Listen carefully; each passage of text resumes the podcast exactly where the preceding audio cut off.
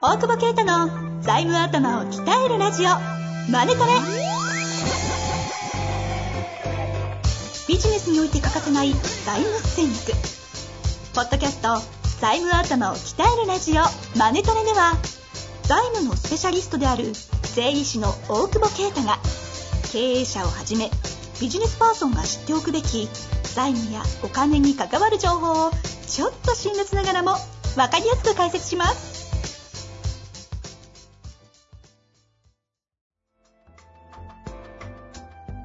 こんにちは、遠藤和樹です。大久保啓太の財務頭を鍛えるラジオ、マネトレ。大久保先生、よろしくお願いいたします。お願いします。えー、では、うんヨタよろしくお 願いします。なんだ、そんな無理あるいや、あのさ、あれこれ、ストップウォッチを、はい、あの、 実は、実務出すのやめてください。いやいや、なん、ちょっと何分ぐらい。いや、はい、はい飲んでないのよ、昨 日、飲んでない酒を。やばくないですかいつぶり何年ぶりは3年か4年前にインフルエンザに なっそて。や俺ばく覚えなているのすげえな。え、なんか、なんで、なんでですかなんですかなんかもう飲みすぎてたんだよね、多分。なんかさ、あの ー知ってるけど、いや、緊急事態以後のさ、飲み方がひどいなと思って。緊急事態あーで最近なんか、戻ってきて、さ、でも第2波来てんのにさ、そんな飲んじゃダメだなと思ってさ。いや、嘘ですお、ー嘘 です。あの飲み、嘘かいもう飲み疲れてさ、この間鎌倉で飲んだのに、起きたらどこだっけ浦和とかにいてさ、夜。もう切ない電車え電車どういうこと電車で。帰り、はい、電車で浦和かと思っマてジ赤羽で、赤羽で起きたのよ。あ出発、あ、やべえと思ったら出発して、うん。次、浦和か、みたいな。大学生ですね。いやー、でもね、大学生と違う、ちょグリーン車乗ってたから。だけど、グリーン車の点滅がもう赤くなっててさ、お姉さん来てさ、あの、えっチャーと、ジ切すいれまてますよせん、すいませんって言ったら、あの、次で降りていただければ大丈夫ですって優しいなと思って、取られえ、る。どうしたんですか結局。で、浦和からまた電車乗ってさ、どこだって。 もうよく酔っ払ってるよ、よくわかんないからさ、池袋って、ちゃんと、もうタクシー乗ろうかと思ったけど、頑張ろうと思って、 あの、有楽町帰れたんだ。あ、じゃあ、お、解散は早かったってことですね。そうだね。すき多分すもうだって4時ぐらいからだから。早いや、ままあ、そもそも行きで飲んでるし、昼飲んでるし、4時から飲んでるからさ。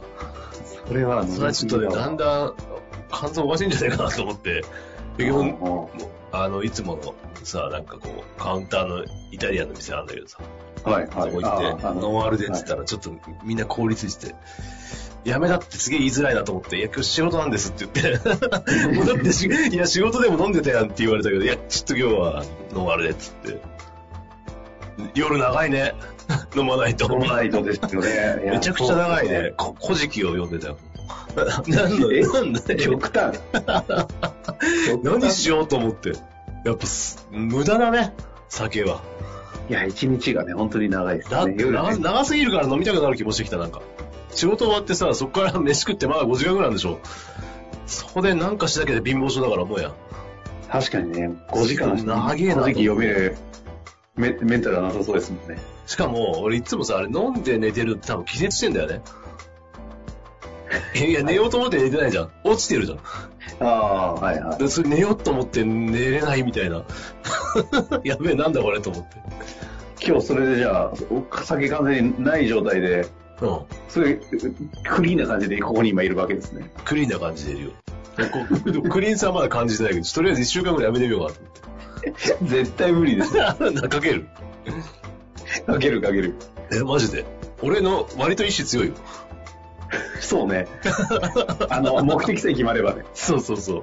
いや、来週は目的あるの知ってるからな。まあまあ、そんな感じで。まあまあ、そんな感じでありますが、今日もニューノーマル質問ですねニューノーマルですニューノーマル。ノーアルコールニューノーマル時代の質問来てますので、ちょっとご紹介いいですか。はいはい。今日のご質問はですね、えー、39歳ホテルリゾートの女性の方からご質問いただいてます。はいはい。いきます。大久保先生、遠藤さん、こんにちは。通勤の車内でいつも楽しく大きな学びを受け取りながら拝聴させていただいております。私は某ホテル業に従事しているホテルマンおばさんです。ホテルウーマンおばさんってないのホテルマンおばさんって。まあいいね、ホテルマンおばさんです。はい新型コロナウイルスの影響で観光業界は大打撃を受けており、弊社もそれに漏れない状況です。そんな中、弊社の代表は資金繰りとして銀行借り入れではなく新たなファンドを立ち上げ、投資家様から出資を募り経営困難状態に陥っている観光施設にファンドから投資融資の支援を行うと同時に弊社としては施設運営、経営支援を行うという取り組みを始めることになりました。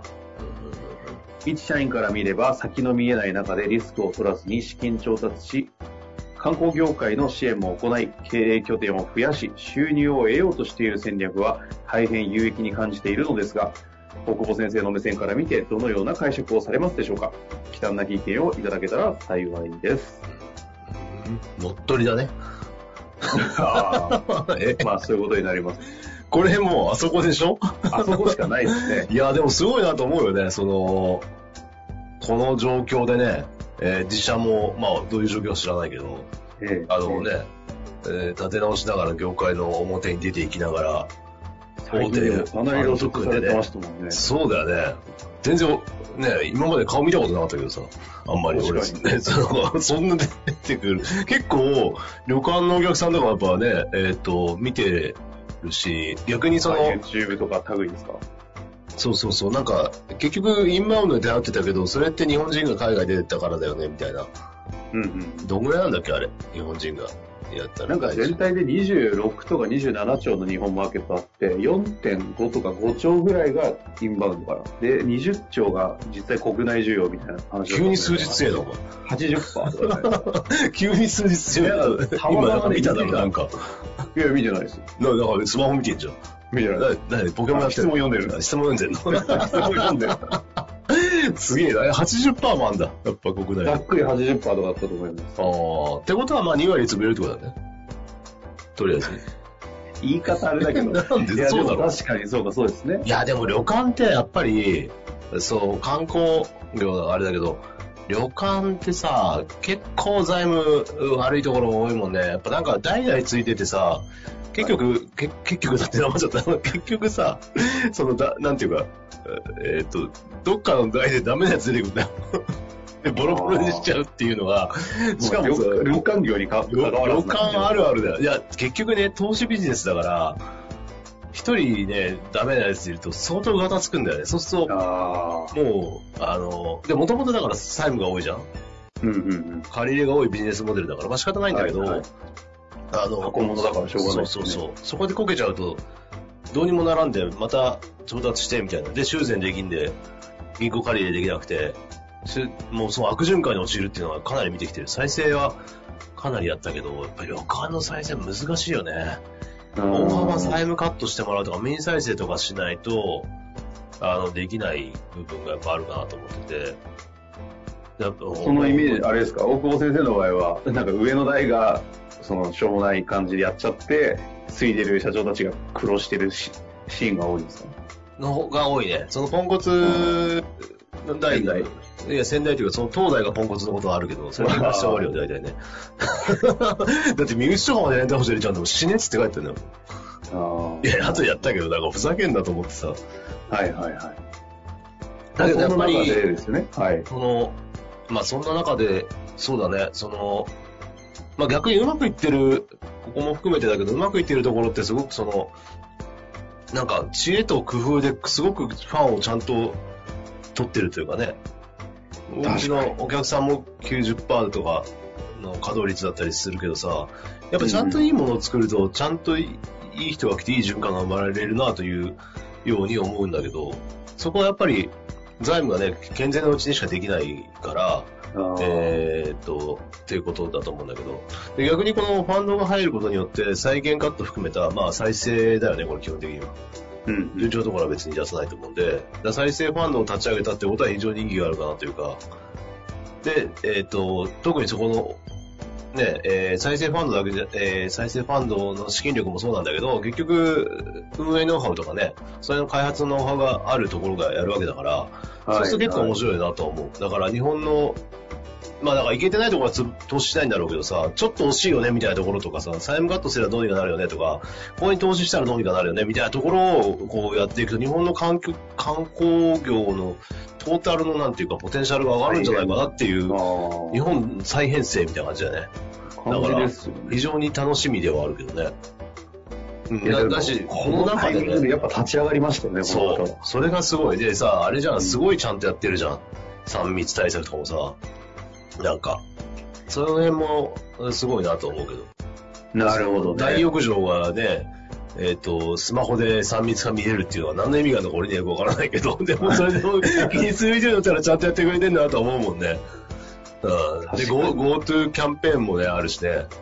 もうね、こんな第2波訪れてる中で東京だけ外されたけどさ。そうですね。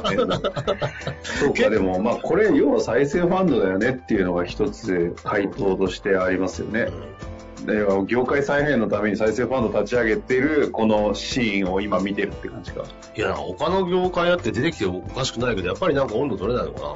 あ特に東そうですよね。だって今までなんか嫉妬されてるような経営者かなと、業界からしたら、そそうのだよねタイミングで一気になんか業界の中からもファン相当出てますよね。そうだよね。やっぱりすごいなと思う。うまいなというか。うん、確かにという意味で言うと、この方への質問の回答としては、うん基本、郷先生の観点を知りたいという意味で言うと、まあ、ポジティブですよね、目線としては。ポジティブだけど、やっぱうーん、それがだからちゃんとファンドに売るという、売るないし、まあ、助けてもらうという決断がね、経営者ができるかどうかっていう、えーところだと思うんだよね。なるほど、まあ確かに、そこの話ちょっと聞きたいですね確かに。